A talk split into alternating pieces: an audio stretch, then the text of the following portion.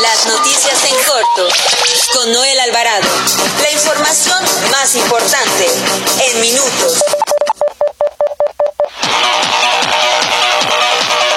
Muy buenas tardes, los saluda Noel Alvarado, editor de información del periódico La Prensa.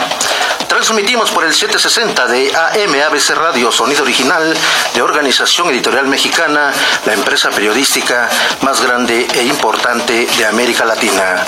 Bienvenidos a las noticias en corto del mediodía de este 28 de septiembre del 2020.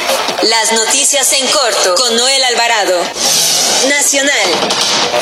A un año de la muerte del príncipe de la canción José José, se le recuerda y se le rinde homenaje en diferentes puntos del país. Aquí en la Ciudad de México se concentran decenas de personas en el Parque La China, localizado en la colonia Clavería en la alcaldía de Escapotzalco, donde vivió José José. Junto a su estatua se han colocado coronas y arreglos florales y desde muy temprano no han dejado de interpretar las canciones de José José, entre ellas El Triste, He renunciado a ti, Almohada, La nave del olvido, Quiero perderme contigo, preso, si me dejas ahora, ya lo pasado pasado, Gavilán o Paloma, entre otras. En otros temas, el presidente Andrés Manuel López Obrador propuso a los implicados en la desaparición de los 43 estudiantes hace seis años que pueden apegarse a la figura de testigos protegidos.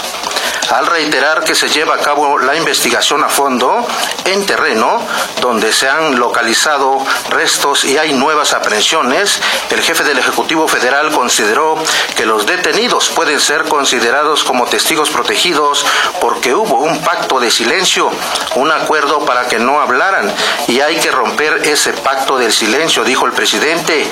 Agregó que los detenidos están contando lo que sucedió, por lo que hizo un llamado a todos los implicados, a sus familiares, para que ayuden y den a conocer información veraz sobre los hechos y les dijo que si colaboran van a tener, a tener consideraciones de carácter legal. Destacó que el objetivo único es saber el paradero de estos jóvenes estudiantes. Sobre el tema, sobre el tema los, de, de los militares relacionados con el caso y a quienes ya se les giró orden de aprehensión, dijo el presidente que estos no están en activo.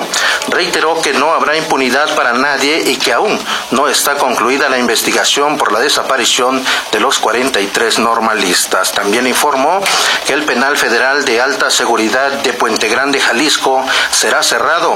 Ello luego de que la Secretaría de Seguridad y Protección Ciudadana dio a conocer a través del diario oficial de la Federación el acuerdo por el que anuncia el cierre del penal federal para generar acciones de modernización y reingeniería en materia penitenciaria. Recordar que en este penal estuvo preso el máximo líder fundador del cártel de Sinaloa, Joaquín Archibaldo Guzmán Loera El Chapo, quien logró evadirse de ese lugar el 19 de enero del 2001 durante el sexenio de Vicente Fox. Metrópoli. La jefa de gobierno Claudia Sheinbaum se comprometió a revisar las necesidades de los trabajadores del sistema de transporte colectivo Metro. Dentro de su pliego petitorio, los trabajadores incluyen el pago de estímulos previsto en el artículo 107 del Reglamento de Condiciones Generales de Trabajo, así como del tiempo extraordinario y horas instructor que se adeudan desde hace un año. Además, Claudia Sheinbaum dio a conocer ya que ya está lista la maquinaria para iniciar las obras del Hospital General de Coajimalpa, que fue destruido tras la explosión de una pipa de gas en los momentos en que surtía el combustible. Destacó que ya se cuenta con el proyecto ejecutivo y de impacto ambiental. También les informo que para contribuir en el mejoramiento de la condición de vida de las mujeres, el gobierno del Estado de México, que encabeza Alfredo del Mazo, a través del Consejo Estatal de la Mujer, Bienestar Social y el Consejo Estatal para el Desarrollo Integral de Pueblos Indígenas, lleva a cabo las jornadas itinerantes de atención a mujeres rurales e indígenas. También informo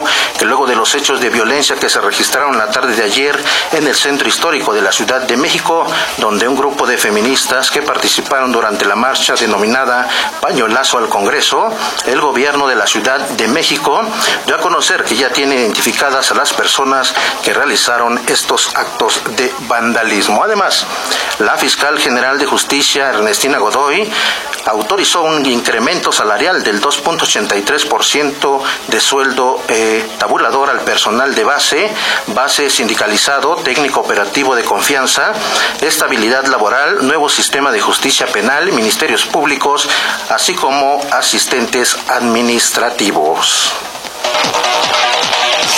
Nota roja. La no cesa en el país debido a que el reporte diario del Gabinete de Seguridad del Gobierno Federal dio a conocer que tan solo ayer domingo se cometieron 92 homicidios dolosos. De estos 31 crímenes se contabilizaron en Guanajuato, a los que se suman los 11 ocurridos en el centro nocturno La Cabaña del Toro, en el municipio de Jaral del Progreso, allá en Guanajuato, donde un comando armado interrumpió en el lugar donde acribilló a estas personas. De los 92 asesinatos registrados ayer, 31 en Guanajuato, 8 en Baja California, 6 en Michoacán y 5 en Chihuahua. Además, le informo que un autobús de, se accidentó en Chiapas, que dejó como resultado 13 pasajeros muertos y al menos 10 heridos. El accidente ocurrió la madrugada de este lunes en el tramo carretero La eh, Trinataria Chamit a la altura del kilómetro 204 más 300 en el lugar conocido como La Campana. Con esto, con esto concluimos las noticias en corto del mediodía de este 28 de septiembre del 2020. Las noticias en corto con Noel Alvarado. La información más importante en minutos. www.abcradio.com.mx. Síguenos en nuestras redes sociales y escucha nuestros podcasts en Spotify y iTunes.